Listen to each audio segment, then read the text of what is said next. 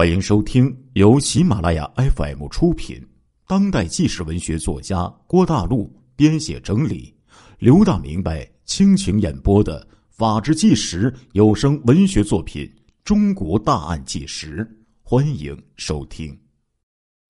今天老刘要给大家讲一起案子呀，这是在二零零三年呢引起呀京城的广泛关注的空姐杀害情夫的。一起案件，那这起案件呢，要说起来呢，就得从一九九七年开始讲起了。空姐杨洋啊，在某航空公司当空姐的时候，在飞机上邂逅了一个青年富豪高小斌。一年之后，这个杨洋啊，到北京大学读书的时候，在高小斌的追求下，就和他产生了感情，而且呢，和对方同居了。之后啊，杨洋就发现这个青年富豪高小斌在老家早就有了妻子，并且有了孩子。杨洋呢不能容忍高小斌欺骗他，就要求高小斌离婚和他结婚。但是这个高小斌呢是左边也不愿意放弃，右手也不愿意放弃，感觉到双方都无法割舍，再加上生活中的纠纷。这个空姐杨洋就和高小斌产生分歧，之后他赴瑞士逃避感情，之后杨洋回国给高小斌的妻子下毒，虽然没有造成严重的后果，但是经过这些矛盾呢，高小斌开始疏远杨洋，杨洋也打算跟高小斌分手，并准备到加拿大去读书。二零零一年四月，杨洋呢就从瑞士啊回国办理去加拿大留学的签证。二零零一年六月二十七号的晚上，杨洋到了高小斌的家中，他在查看高小斌的手机和电话本的时候，就和高小斌发生了争执和厮打。在厮打的过程当中，杨洋啊就刀杀了高小斌。二零零一年十月八号，杨洋。去加拿大办理签证的时候被警方给抓获。二零零二年九月九号，北京市中级人民法院一审判处杨洋死刑。杨洋提出上诉之后，北京市高级人民法院经过审理审判，这个杨洋呢被判处死刑，缓期两年执行。就在二零零四年二月二十八号的这一天呢。呃，有一个记者呀，跟随法官到监狱里回访的时候，在监狱里呀，就再次的见到了这个空姐杀害情夫的案犯、犯罪嫌疑人杨洋。经过两年多的羁押和审判呢，这时候记者发现杨洋显得平静了很多。杨洋说呀，在当空姐的时候认识了这个富商高小斌。之后呢，杨洋发现呢，高小斌在老家已经有了妻室。为了达到与高小斌结婚的目的，杨洋就逼迫高小斌离婚。之后又给高小斌的妻子下毒。最后呢，在杨洋即将出国的前夕，他残忍的杀害了高小斌。记者看到啊，他面前这个杨洋啊，是一个曾经当过空姐、上过北大、留学瑞士的。当时还只有二十五岁的漂亮女孩子，她的罪行呢是给情夫的妻子下毒和杀死情夫。从二零零一年十月九号被捕。那当时啊，这个记者采访杨洋的时候，杨洋呢曾经强烈的拒绝采访，他说呢这是他的人权。但是记者在和杨洋聊天的时候，明显感觉到杨洋有着强烈的。求生欲望，无论是在庭审呢，还是在提讯之中，杨洋都一直为自己的罪行寻找开脱的借口和原因。在与杨洋似乎漫无边际的聊天之中，杨洋慢慢的放松下来，并且讲述了他和情夫高小斌的情感历程。整个过程，杨洋一直表现的非常轻松，甚至包括。他在讲述下毒和杀人的时候，最后记者就问了：“你一个女性，在你有条不紊的实施犯罪的过程中，你有没有觉得你所做的一切都已经超越了一般女性的那种理性和逻辑呢？这杨洋就说了：“我从小就这样，决定的事情就一定去做，没有人可以阻止。”杨洋杀人的时候只有二十五岁，这个女人呢，出生在哈尔滨，在厦门长大。杨洋说自己从小啊，就特别倔强。小时候呢，妈妈给杨洋梳辫子的时候，稍微有那么个辫子呀，梳歪一点这杨洋都不干，都会闹着哭着让妈妈给梳理好。杨洋的性格非常独立，甚至呢特别的偏执，什么事情啊都是自己做主。她是个追求完美。并非常有主见的女孩子，谁的话也不听。长大以后还是这样。上中学的时候，这个杨洋呢就开始住校了。后来呀，到航空公司当上了空姐很多事情都是自己做主，决定了就是决定了。包括杨洋放弃空姐到北京读书和爱上高小斌。杨洋这个性格的形成跟父母的离异呀。可能有一点关系，他的父母离异之后，都重新组建了家庭。妈妈跟一个外国人结婚了，定居在加拿大。爸爸呢，另娶了一个年轻的妈妈，在东北工作。杨洋毕业于厦门的一个职业高中，这个学校啊，与厦门航空公司在全省啊招一个班三十个人。如果考试全部合格，就可以当上空姐了。那时候啊，在学校里，杨洋呢是学生会的主席，是一个很活跃的风云人物。一九九七年，杨洋做了空姐，领导呢也很赏识杨洋，让他在示范组飞行。在众多的空姐之中，杨洋显得非常的突出，大家呀也觉得他干这行。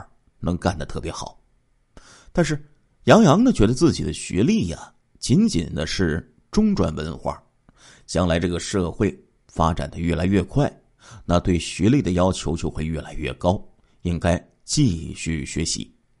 在航空公司实习半年之后啊，在最后签订正式工作合同的时候，杨洋呢就放弃了这份。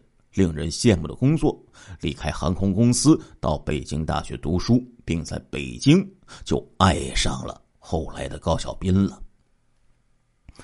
说起和高小斌的这个缘分呢，说起来那也是有缘了。作为空姐啊，杨洋每天呢都会在这个空中啊接触很多旅客，但都是匆匆的过客。杨洋在航空公司实习的时候。在飞机上邂逅了高小斌。那一年呢，杨洋二十一岁。那一天是从北京飞回厦门，因为按照规定的巡视客舱，杨洋一路就走过去。这时候就看见一个小伙子呀，特别灿烂的看着自己在笑。那个小伙子在杨洋看起来像是一个年轻的销售人员，留着小平头，穿着呀朴朴素素的。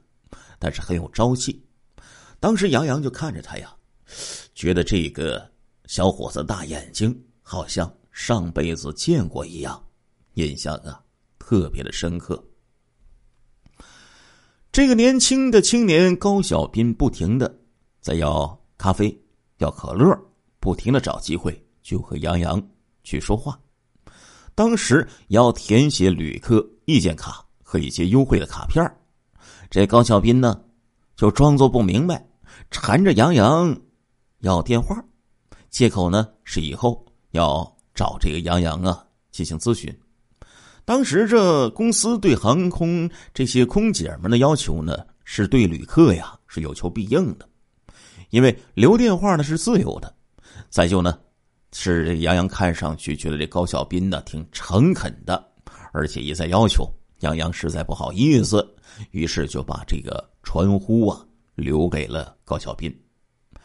那杨洋经常会在飞机上碰到一些多情的旅客的纠缠呢。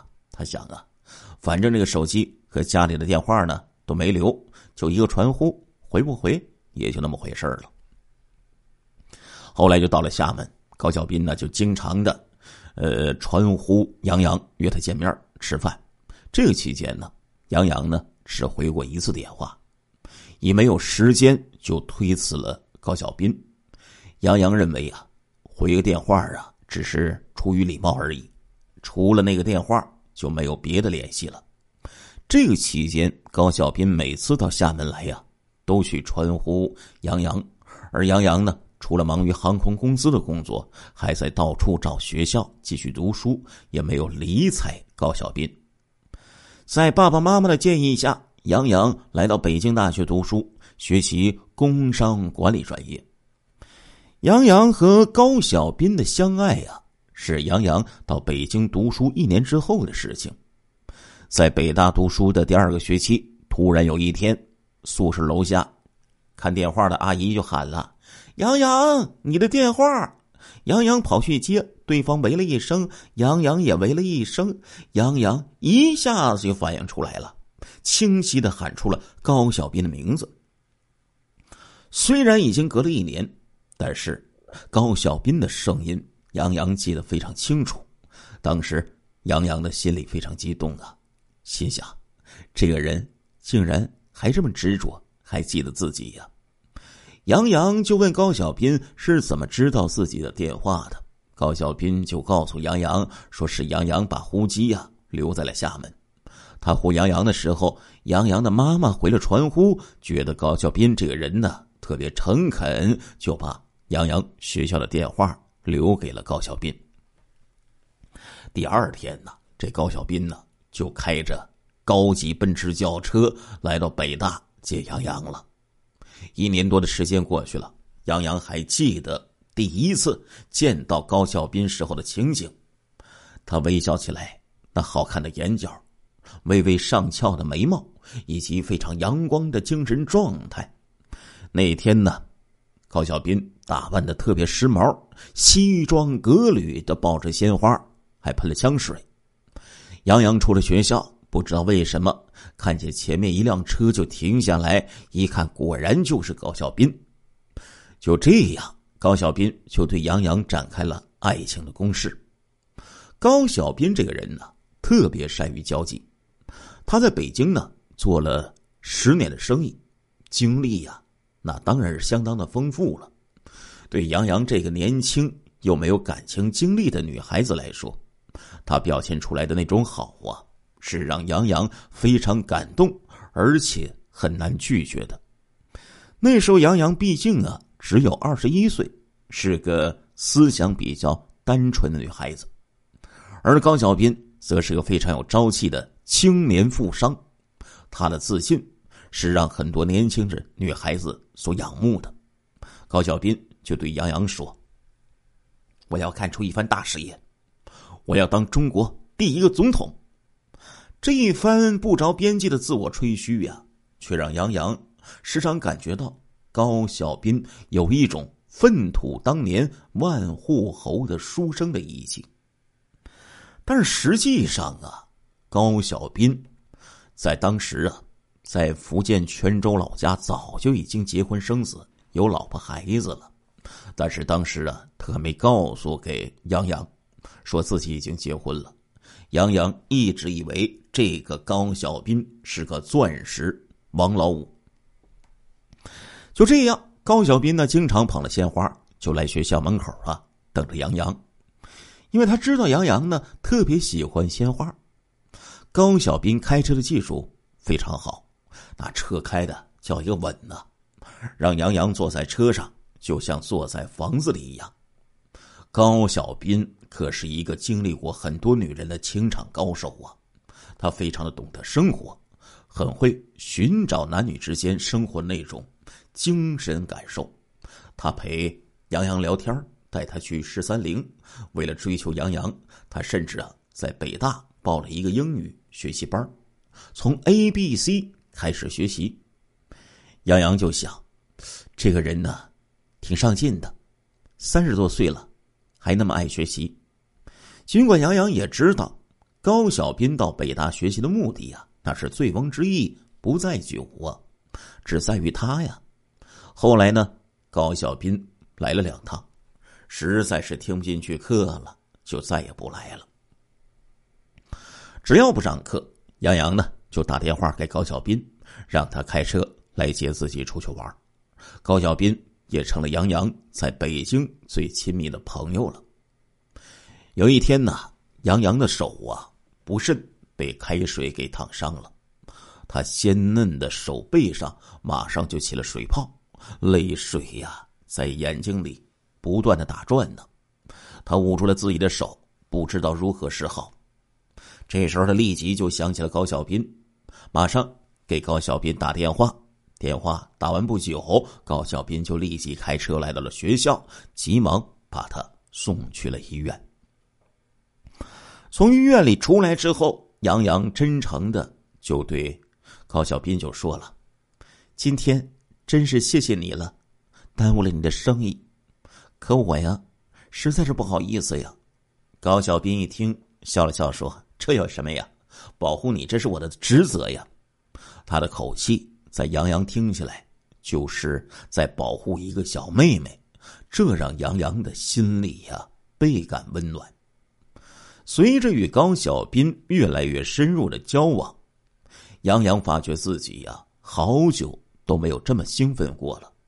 每一次看到高小斌，杨洋都有一种预感，自己跟这个坚韧执着的男人即将要发生一点什么。可是自己还没有做好恋爱的准备呢。那些日子里呀，杨洋一直被一种兴奋和痛苦所包围着、折磨着、左右着。高小斌给杨洋配了个传呼机，这个号码啊，只有高小斌一个人知道。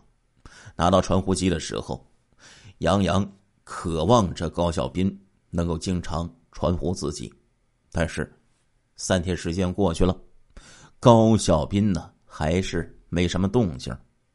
第三天深夜两点钟的时候，传呼机突然响了。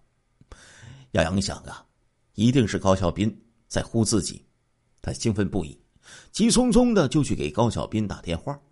可是这时候宿舍楼的大门已经关上了，这女孩子就找了一根绳子，从二楼的窗户爬了出去，然后跑到公用电话亭。去打电话，可是等杨洋按下传呼机的按键，却怎么也找不到号码。因为传呼机的屏幕上写着：“今天白天晴，降水概率百分之零，北转南风二到三级。”原来只是个天气预报啊！有时候下课了呢，杨洋啊也经常幻想着这个高小斌。会站在教学楼或者宿舍楼的门口等自己。这时候，杨洋发现呢，自己可从来没这样渴望见一个男人呢。那无论如何，只要能和高小斌在一起，他就是快乐的。当然了，杨洋也知道自己呢和这个高小斌的距离呀还是很远的。人家呢是一个功成名就的青年富商。而自己呢，不过只是一个在校的学生，再加上年龄啊，也相差了十岁，杨洋一下子还跨越不了这些心理障碍。尤其是陪高小斌出去应酬的时候，别人呢都是争先恐后的给自己和高小斌敬酒，杨洋知道那些人呢都是冲着高小斌来的。杨洋呢，从内心里呀，并不喜欢高小斌的那些大块的朋友，他觉得那些人呢，俗不可耐。有一次，他跟着高小斌去赶一个饭局的时候，他轻声的就劝高小斌减少跟那些人的来往。高小斌就说了：“我知道，你和他们不一样，你是个好人。”在杨洋二十多年的生命中，他可能啊碰到过。比高小斌还要优秀的男人，但是在他的心目中呢，那些男人和高小斌相比，全部都黯然失色。杨洋觉得，在这个世界上就只有高小斌一个人，而且呢，偏偏就让自己给碰到了。这是自己的福分呢。与高小斌交往的所有细节，都点点滴滴的，在杨洋的心里，融化成了他对高小斌的恋爱，不可磨灭。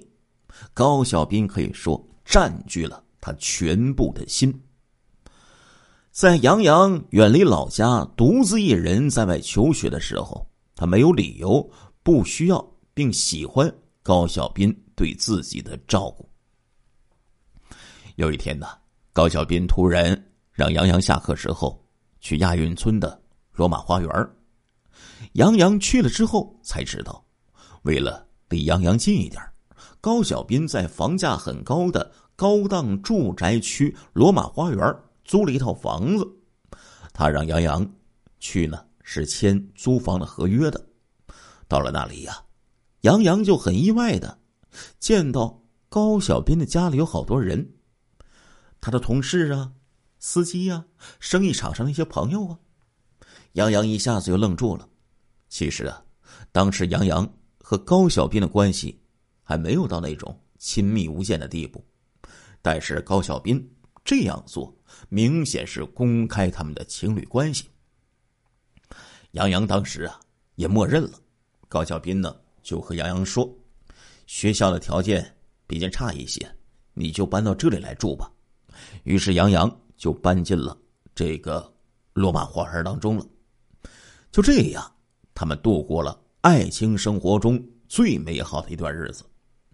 二零零二年九月九号，杨洋的一审判决书下来了。一审判决结果是死刑。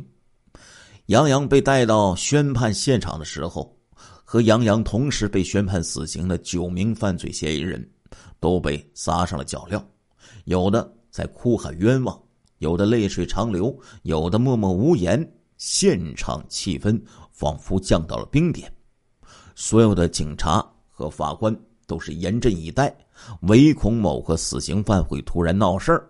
显然。等待宣判的杨洋也注意到这一些了，但是他一直啊表现出了少有的平静。两分钟之后，法官呢开始宣布杨洋的判决。判决前呢，法官就问杨洋对今天有没有思想准备。杨洋说有。显然，杨洋同监号里的女囚们不止一次交流过了，也肯定啊在监狱里呀认真的学习了刑法。他清楚自己的罪行是必须要承担刑事责任的。怜香惜玉的法官唯恐杨洋听到判决结果后会晕倒，问他宣判时要不要搀扶。杨洋说不需要。当法官宣判一审判处杨洋死刑的时候，杨洋的眼光啊，瞬间就生出了惊恐和木然的神情。但是呢。转而就变得坦然了。问他的感想时，杨洋只说了一句：“既然我做了，就会勇敢的去承担。但是我要上诉。”当时啊，关于杨洋一审的判决，不同的人有不同的观点。归结起来呀，大概有那么两种。第一种说法是啊，这个杨洋死有余辜，原因是杨洋给高小斌的妻子下毒。又亲手杀死了情夫高小斌，手段太残忍了。另一种说法是，这个女孩太可惜了。理由呢是杨洋被高小斌欺骗之后，才成为高小斌情妇的。这高小斌有错在先，杨洋杀人是在无奈之下的激情犯罪，给社会造成的危害不大，应该呀给他生的机会。由于这个案子在当时啊被很多媒体呀都报道，所以在社会上是引起了较大的反响。北京市高级人民法院刑二庭对此案是非常的谨慎。杨洋上诉之后，北京市高级人民法院刑二庭呢依法就组成合议庭，在二零零三年三月十三号开庭二审杨洋杀人案。庭审的时候呢，杨洋啊显得消瘦了许多。他在法庭上是泪流满面呢，在最后的陈述中，杨洋就说：“我跟高小斌的关系，不知道法律上怎么界定。我认为是实质的婚姻关系。是他首先欺骗了我，告诉我他没有结婚，我才跟他来往，并且成为他女朋友的。发生这个结果，既是偶然，也是必然。第一是我不懂法，第二是我的性格比较倔强，处理事情比较容易偏执。如果当时我能够冷静一点处理这个事情，去自首或者寻求法律的保护，也就不会出现这个问题了。现在我特别痛苦，特别的觉得不值得，他也不值得。二零零三年八月八号，北京市高级人民法院终审判决杨洋具有死刑改判为死缓了。这个判决意味着他有了活下来的希望。这时候的杨洋呢，在法庭上是泪流满面、哽咽不止啊。根据主审法官说呀，本案改判的依据呢，一是被害人高小斌隐瞒已婚的事实。与犯罪嫌疑人杨洋恋爱并且同居，有过错在先。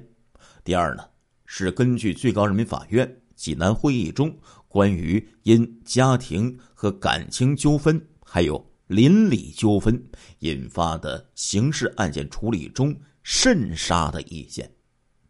杨洋说：“呀，我以前都不知道世界上还有看守所这个地方，杀人之后。”我才知道自己闯了天大的祸，感谢党和政府给我这个机会，我一定要吸取教训，一定要珍惜这次机会。终审判决等于让我获得了新生，下一步我一定要认真做人。对于父母，我是巨大的不孝，唯一能做的是好好改造。现在无法为父母做什么了，但我希望父母平安健康。别再为我操心，这就是我最大的孝心了。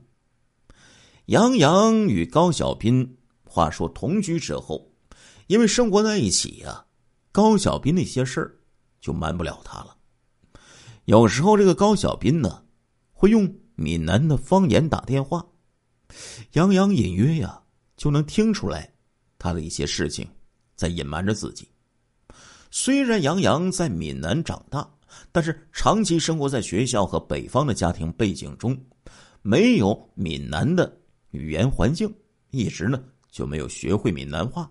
可是杨洋听高小斌打电话吞吞吐吐的语气呀，就听出来了异样。有一次呢，高小斌打电话回老家询问孩子的健康状况的时候，就让杨洋无意中就给听到了。杨洋就开始怀疑了，这高小斌是不是在泉州有家庭和孩子呀？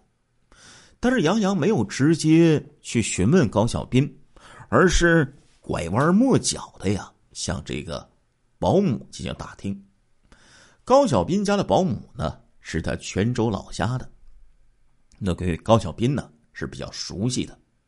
但是啊，知道内情的保姆啊，回答的时候支支吾吾的。不肯对杨洋说，只是说高小斌这个人挺好的，你好好待他就好了。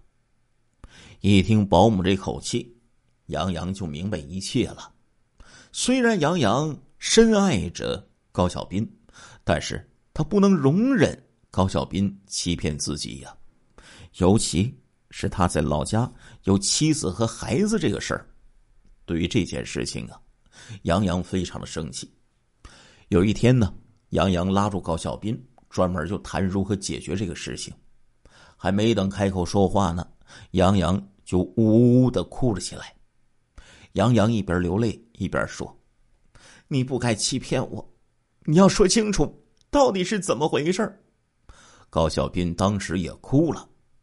那一个平时在杨洋的眼里非常坚强的大男人，哗哗哗的掉眼泪。的确是令人动容啊！他对杨洋说：“自己的婚姻很不幸，跟妻子没有共同语言。这些年来，他一直在寻找着真爱。”高小斌说：“呀，我结婚的时候还年轻，不懂得爱情。本来呀，我一直想离婚，但是后来有了孩子，离婚的事情也就拖下来了。杨洋啊，自从认识了你，我不想再跟着妻子将就着过日子了，我会尽快离婚的，然后我会娶你的。这一次，高小斌为了表白，与妻子没有感情，无意中就泄露了自己在杨洋之前曾经啊有一个女友，是北京。某服装学院的学生，后来那个女孩啊，跟别的男孩好了，就离开了高小斌。杨洋就说了：“如果仅仅是你结婚了，跟你妻子两个人还好办，但是现在你有了孩子，小孩子那么小，现在怎么解决呀？”高小斌信誓旦旦的就对杨洋说：“你放心，我一定。”尽快离婚，给你个名分。杨洋见到高小斌这样真诚的对待自己，心里呢也就释然了。就在这个时候，杨洋发现自己怀上了高小斌的孩子，因为他还是个在校大学生呢，又是第一次怀孕，自己非常害怕。但是为了不影响学业，也不想因此啊这个牵制高小斌。杨洋就悄悄的跟高小斌商量，把孩子打掉了。打胎这个事儿啊，到现在杨洋都是耿耿于怀呀。杨洋觉得女孩子不应该发生这样的事情啊，所以呢，心理上啊一直不平衡。这是后来他和高小斌产生矛盾的主要原因之一。而更深的矛盾是高小斌是否真正离婚。然后娶自己。要说这一个女人呢，在委身于一个心仪的男人的时候，她开始的时候啊，可以只讲感情不讲婚姻。但是这个感情发展到一定程度，那这个女人一定最希望的，得到的同时，也是男人最不希望给予的，其实就是一个名分。这个名分不是情人，而是。妻子的称谓。杨洋打胎之后，高小斌呢就更加呵护杨洋了。但是每次杨洋一追问高小斌离婚的事情的时候，高小斌就说：“呀，我的孩子那么小，如果现在离婚的话，那肯定会对孩子的心灵造成创伤啊！我不能因此害了孩子呀！你给我一段时间好不好啊？反正你现在……”年龄还小，也不急着结婚。等你大学毕业后，我一定会处理好一切的。杨洋只好说了：“那我给你一段时间，但是只能是在一两年的时间里，看你怎么处理这件事情，然后决定是不是分手。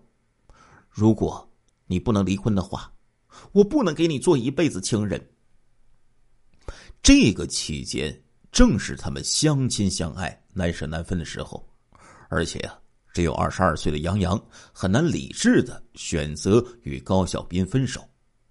一是两个人都在北京，彼此断不了电话联络；二是杨洋上学期间没有收入，也没有办法独立生活，只好靠着高小斌的资助啊来维持他的开销。对于这个问题，法院开庭的时候。法官说：“杨洋是争取了一份不该属于自己的幸福，意思就是说，假如杨洋果断的离开高小斌，就不会出现后来杀死高小斌的情况了。对此呢，杨洋在监狱里曾经进行过多次的反思，他深刻的明白法官的话是非常理智的。但遗憾的是，杨洋。”到了法庭上才听到，但是反过来说呀，就算当时有人提醒过杨洋，他也未必能听得进去呀。对于情窦初开的杨洋而言，他与高小斌在一起生活，慢慢的积累起来的点点滴滴的情感，是很难一下子割舍的。每个人的生活呀，都有它的延续性，那不可能。割裂一段生活，重新开始另一个阶段，尤其是对于需要资助而又有一些虚荣的杨洋，他没有足够的能力重新选择一种新的生活。豪华轿车、高档住宅以及美丽的花衣裳，这都是杨洋所需要的呀。如果杨洋从来没有经历过这种挥金如土的畅快，那他可能啊会安贫乐道。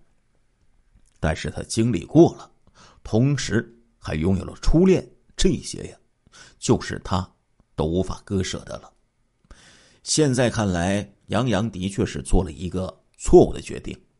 当时的优柔寡断，就导致了后来的拔刀相向啊。杨洋的情妇生涯就这样继续下去了。但是高小斌的妻子在杨洋的心里呀，一直可是一个疙瘩呀。一个刚刚开始初恋的女孩子，面对所爱的男人和他的家庭，情绪就不免受到影响。所以，杨洋在生活上遇到一点小事就会无缘无故的和高小斌吵闹。但是高小斌呢，一直让着杨洋。这个期间，高小斌的妻子赵丽晶虽然没有来过北京，但是她的存在对于杨洋而言。那是一种耻辱。高小斌多次对杨洋说：“你不是什么第三者，不是你来主动破坏我的家庭的，你是在不知道我的家庭的情况下与我相爱的。你没有什么错，错就错在我事先欺骗了你。”转眼之间到了一九九九年的春节，杨洋和高小斌呢一起回福建过年。腊月二十九那一天。杨洋和高小斌到了厦门，杨洋催促高小斌春节期间必须跟妻子摊牌。杨洋就说了：“你要自己做出选择，你要么离婚，要么我们分手。这一次回去过春节，你要把你家里的情况给解决了。毕竟我在你们夫妻之间存在着这种关系。”不能持续下去了，不然我们就分手。高小斌虽然满口答应下来，但是真正和妻子离婚，他还是有顾虑的呀。毕竟和妻子在一起生活这么多年了，而且又有一个可爱的儿子，况且父母啊对这个儿媳妇赵丽晶还是非常满意的。高小斌略带为难的表情就被杨洋给看出来了。当天下午啊，高小斌开车要回泉州的时候，杨洋为了坚定高小斌跟妻子摊牌的决心，就说：“我送你一段吧。”高小斌答应了，两人就开车离开厦门。当高小斌驾车快上高速公路的时候，见到杨洋还没有下车的意思，他就有点生气了。以为杨洋是要跟着他到泉州去闹事儿啊，催促自己离婚。在车上，两个人是你一句我一句，就吵了起来。之前说了，这个杨洋啊是个性格倔强的女孩啊。高小斌是越让她下车，她越不下车。杨洋赌气的说：“我今天就和你回泉州，看看你是不是真的要离婚。你不是口口声声的。”说爱我吗？其实啊，这杨洋当时根本没有打算跟他去泉州。他出门送高小斌的时候，那包和衣服都没带呀。两个人就因为这个事儿刚到这个地方了。没想到高小斌现在也不示弱了，他恨恨的就说：“走就走，一起去和赵丽晶去说。”两个人这么一较劲儿。就闹着去了泉州了，在高速公路上，气哼哼的高小斌甚至打电话告诉妻子赵丽晶，杨洋要到泉州。当时他老婆赵丽晶还不敢相信呢，以为这是高小斌开玩笑啊。因为这个时候赵丽晶其实并不知道杨洋的存在。一路上，高小斌就告诉杨洋。他和妻子赵丽晶认识不长时间呢，两人就结婚了。他的妻子非常的善良，是个标准的家庭妇女型的这种女性。为了防止杨洋做出过激的行为，高小斌就劝说呀：“你要我跟赵丽晶离婚，我就要分一半家产给他，这样咱俩就没什么了。能不能等一段时间再说呀？”但是杨洋啊，坚决的说：“我不管这些，你怎么补偿人家，那是你的事情。我们这个关系得弄清楚。你太贪了，你什么都想要，什么都不想放弃，这样不行。这个社会不允许，法律也不允许。”两个人就这样一路吵吵闹闹，就来到了泉州。但是说起来呀，杨洋啊，没勇气去见赵丽晶。毕竟自己这个身份太尴尬了，高小斌就只好把杨洋安排到酒店里住下了。第二天呢，就是大年三十了，杨洋只好打车就回了厦门。临走的时候，杨洋咬着牙对高小斌说：“既然事情已经挑明了，你看着办吧，不是我逼着你怎么办？你自己的事情你自己处理。”说完，杨洋头也不回的就离开了泉州。在杨洋的催促下，大年三十的晚上，高小斌就和妻子讲了杨洋的事儿，提出离婚。赵丽晶这时候才知道自己的丈夫有了外遇了，她哭着就和婆婆讲了一遍。高小斌的妈妈气的是又哭又闹又上吊啊！大年三十的晚上。高小斌全家就在沉闷的气氛中度过了。那你说事情闹到这一步，高小斌想隐瞒也隐瞒不了了呀。过年之后，他们就匆匆的回了北京。没想到啊，他们刚一到北京，高小斌的妈妈就以生病为由呢，要到北京治疗为借口，随后就赶来北京了。目的是想来北京看一看，促使自己的儿子变心的杨洋是一个什么样的女孩。高小斌的妈妈来到北京之后，跟高小斌和杨洋住在一起。这个期间呢，有的时候看到的是高小斌和杨洋吵架，高小斌的妈妈就说了：“你们吵什么呀？这不是你一定要选择的人吗？”他不是对你好吗？这么好还吵什么架呢？高小斌的父母在北京居住期间呢，杨洋跟高小斌的父母也产生了一些矛盾。有一次呢，高小斌的劳力士手表莫名其妙的找不到了，他们就认为呀，这是杨洋拿走的。杨洋是百口莫辩呢，这使得杨洋和高小斌两个人冷战了一个多月。在父母面前，高小斌对杨洋的态度也变得冷漠了许多。这一次突然出现的不信任，这对杨洋来说伤害特别大。杨洋知道事情的起因呢是高小斌的妈妈不喜欢自己，杨洋也知道，在这个家庭之中，自己的身份是特别尴尬的。高小斌的父母在北京住了一段时间呢，就回福建了。他们见到没有办法拆散高小斌和杨洋，只好默认了这层关系。但是他们坚决的反对高小斌和赵丽晶离婚。这是一九九九年的上半年，杨洋那个时候啊是二十二岁。到了下半年，因为学业结束，杨洋就离开了北大，跟高小斌生活在一起了。由于他和高小斌矛盾的出现。杨洋就产生了出国去读书的念头。杨洋出国呀，有两个目的：第一呢，是想继续学习，提高自己的文化水平；第二呢，就是逃避他和高小斌的感情，互相给对方一个思考的空间。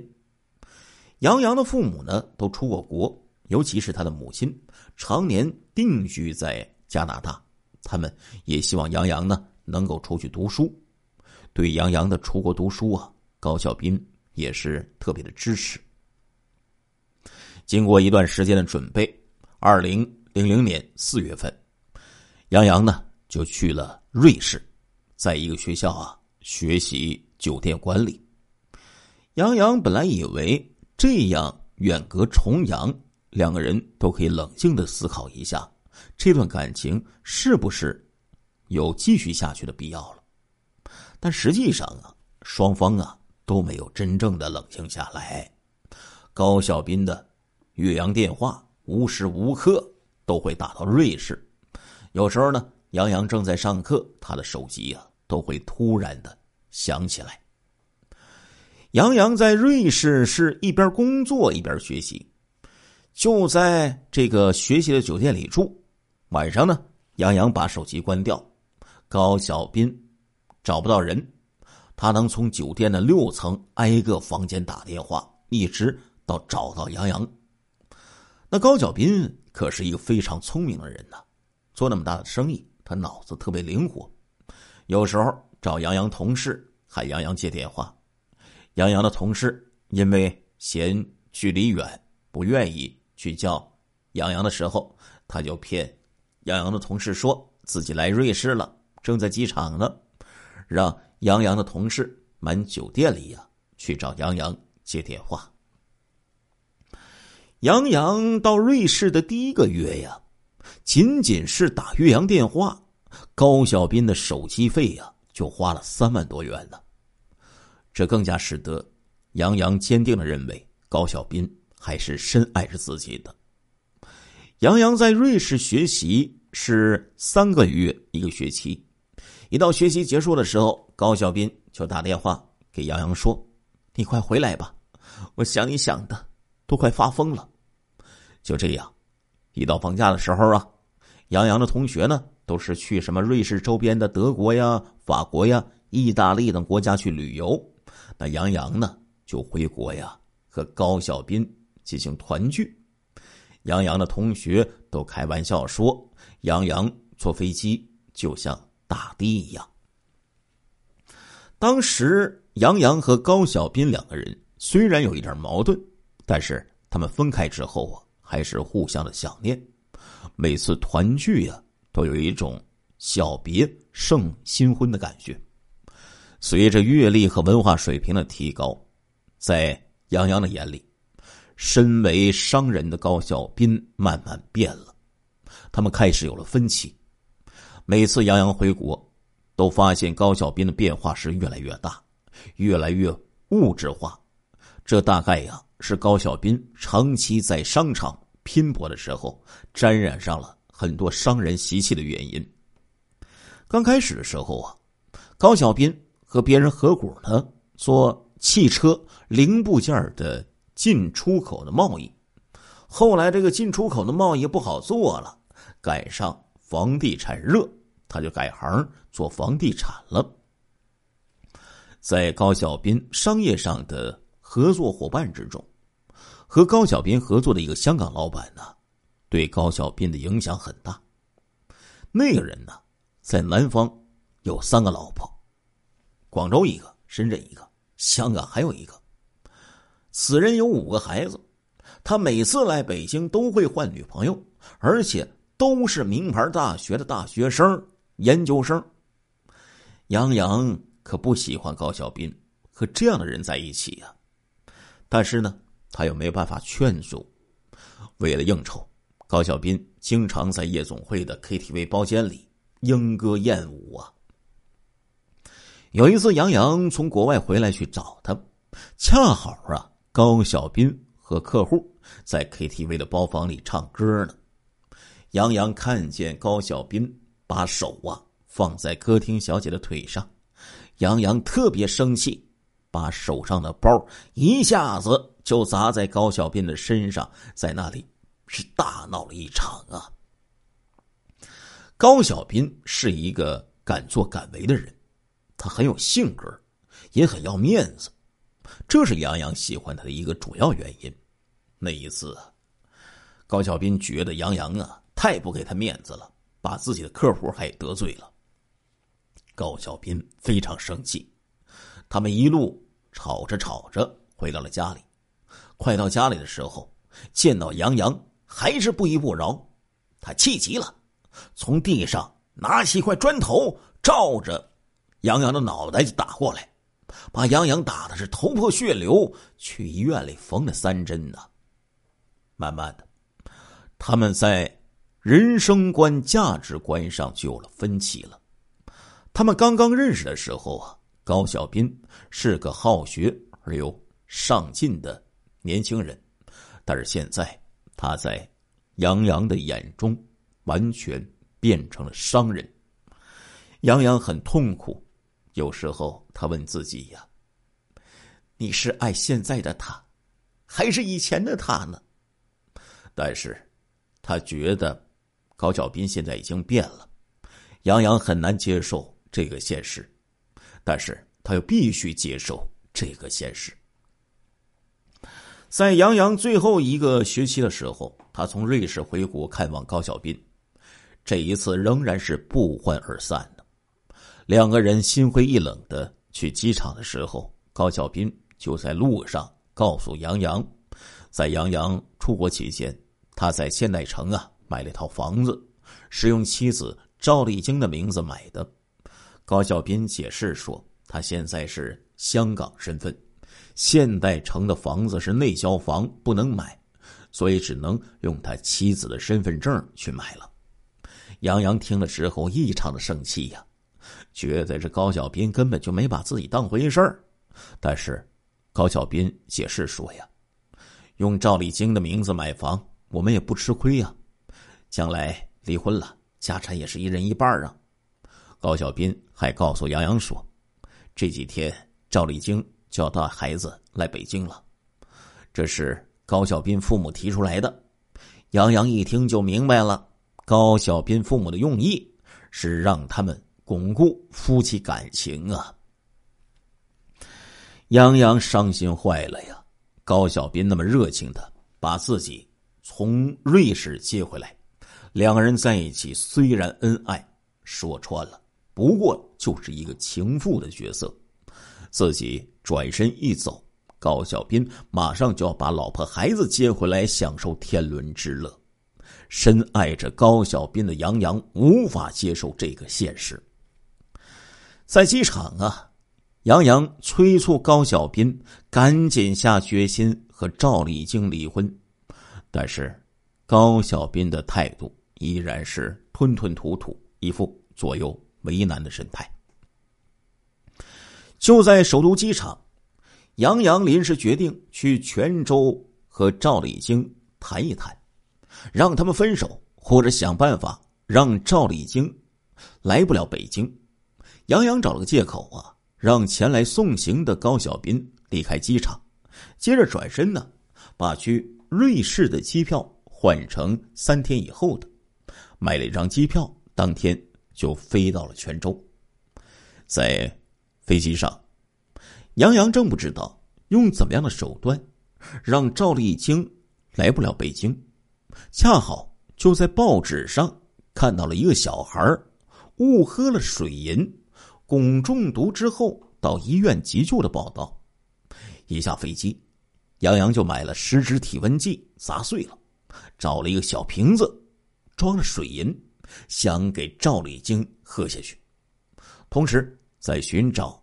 接近赵丽晶的借口的时候，杨洋就想起了高小斌曾经提起过给赵丽晶办理移居香港的事情。他给赵丽晶打电话，告诉赵丽晶自己呀是办理香港移居的这个人员，就约他见面。赵丽晶就同意了。杨洋和赵丽晶见面之后，赵丽晶就询问。这个自称是香港户籍办理人员的杨洋，如何办理移民香港的户籍？杨洋就说：“移居香港呢，需要做身体检测。”说完之后，就给赵丽晶拿了一张避孕试纸，让她含在嘴里。接着，杨洋就让她喝了水银。见到赵丽晶喝完水银之后，杨洋很害怕，匆匆找了一借口，赶紧离开。飞回了北京。赵丽晶喝完水银之后，见到这个杨洋神色慌张的离开了，自己有点纳闷啊，百思不得其解，这咋回事啊？一会儿他就感觉到自己的胃里呀翻江倒海。她赶忙给远在北京的丈夫打了电话。高小斌一听赵丽晶描述给自己下毒女人的情况，马上就明白了，这是杨洋干的。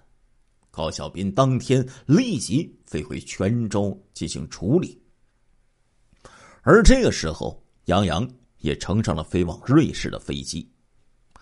回到瑞士之后，杨洋一直忐忑不安，唯恐国际刑警会找到自己。而赵丽晶被杨洋下毒之后，很快呢被送到了当地的医院进行医治。之后，赵丽晶经过多方治疗，哎，所幸痊愈了，没有留下什么后遗症。尽管当时赵丽晶已经向当地警方报案，但是杨洋已经离开国内。再加上赵丽晶后来痊愈了，这件事情就暂时啊搁置起来了。经过给妻子下毒这件事儿，高小斌就逐渐开始疏远杨洋。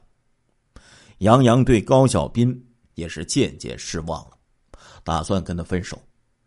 恰好这个期间呢，杨洋已经移居到加拿大的妈妈想让杨洋到加拿大去读书。二零零一年四月，杨洋从瑞士回国办理去加拿大留学的签证。从国外回来，杨洋的心气儿也高了，再加上价值观不一样了，杨洋妈妈呢也强烈的要求杨洋和高小斌分手。杨洋去加拿大学习呀，一是投奔母亲将来在国外定居，二是学习文化知识，提高自己的能力，三就是为了逃避。和高小斌的感情，虽然高小斌因为杨洋给赵立新下毒的事儿啊，远离了杨洋，疏远了杨洋，但是回国后呢，他们仍然是藕断丝连。高小斌为办签证的事情也是跑前跑后的。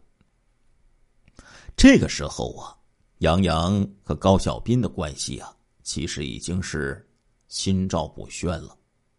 以前杨洋。和高小斌同居，现在高小斌在现代城的房子连钥匙都没给杨洋。在等待签证的期间，杨洋在外面租了个房子居住。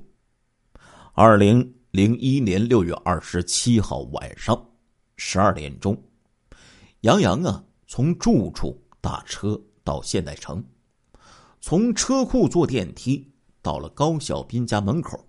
去等他，因为生意上很忙，高小斌经常晚上十二点才回家，杨洋就赶在这个时候去找他。十二点左右，高小斌回来了，一见到杨洋就问了：“你怎么又来了？”杨洋就说了：“我想见你，有事情和你说。”高小斌就说：“明天早上我还有事情要早起，你回去吧。”杨洋一听没走，高小斌把门打开，他们就一起进了门。进门之后，两人坐在沙发上看电视。杨洋问了高小斌一些最近的工作情况，高小斌没怎么理杨洋，然后就进了卫生间。杨洋听见他在卫生间里打电话，好像是给一个女孩打的。杨洋这一下子。可生气了，关掉电视，脱了衣服，上床等着高小斌。高小斌进了卧室之后，杨洋和他说自己有了男朋友，还有一些气他的话。高小斌一听，立刻就冒火了，一下子就把杨洋摁在床上，疯狂的和他进行那个事儿。完事儿之后啊，高小斌就睡着了。但是杨洋是翻来覆去的睡不着啊，一直在考虑自己跟高小斌这些年来所发生一切，想起来高小斌刚才打他那个电话，杨洋呢就想看看他到底是给谁打的，于是就拿了他的手机还有电话本对照着去看，大概是听到这个手机按键的声音呢，高小斌就醒了。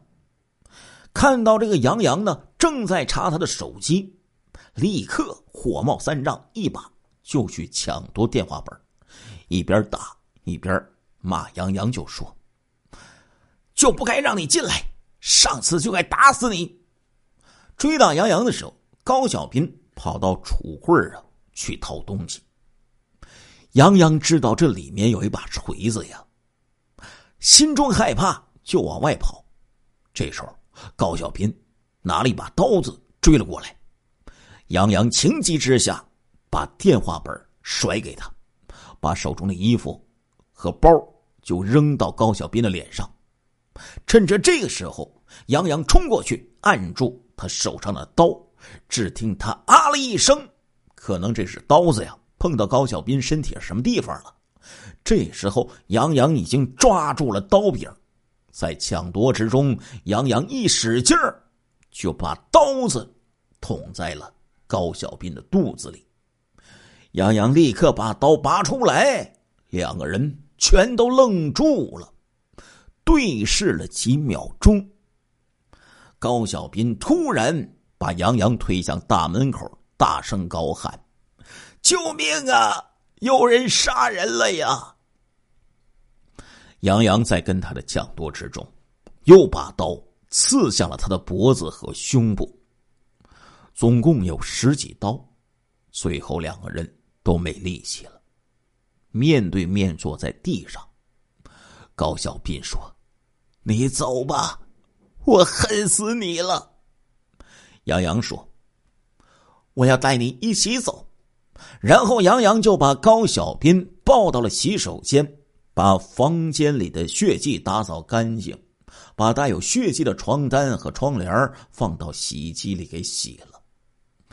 杨洋找了个垃圾袋，把刀子和擦拭血迹用的手纸和毛巾装好，下楼开着高小斌的奥迪车到附近的一个小区里扔掉，然后打车回到自己租住的地方。拿了一个大箱子，又返回现代城。杨洋把高小斌用垃圾袋把这个上半身给套起来，把他放进了箱子里。但是因为这个箱子小，放不下去，杨洋就下楼到附近的蓝岛大厦呀，买了一个更大的箱子。等杨洋从蓝岛大厦买了箱子回去。还没有推开楼道的门，就听见保姆在打电话报警。杨洋知道这是保姆发现了高小斌，赶紧就离开了现场。杨洋下楼到高小斌的车里哭了一会儿，接着就回到租住的地方，收拾了自己的行李，然后就去了一家医院治疗手上的伤。几天之后。杨洋在亚运村的一个地方租了房子住下来，直到二零零一年十月八号，杨洋去加拿大办理签证的时候，被警方就给抓获了。亲爱的听众朋友们，这一集的《中国大案纪实》播送完了，感谢您的收听，我们下一集再见。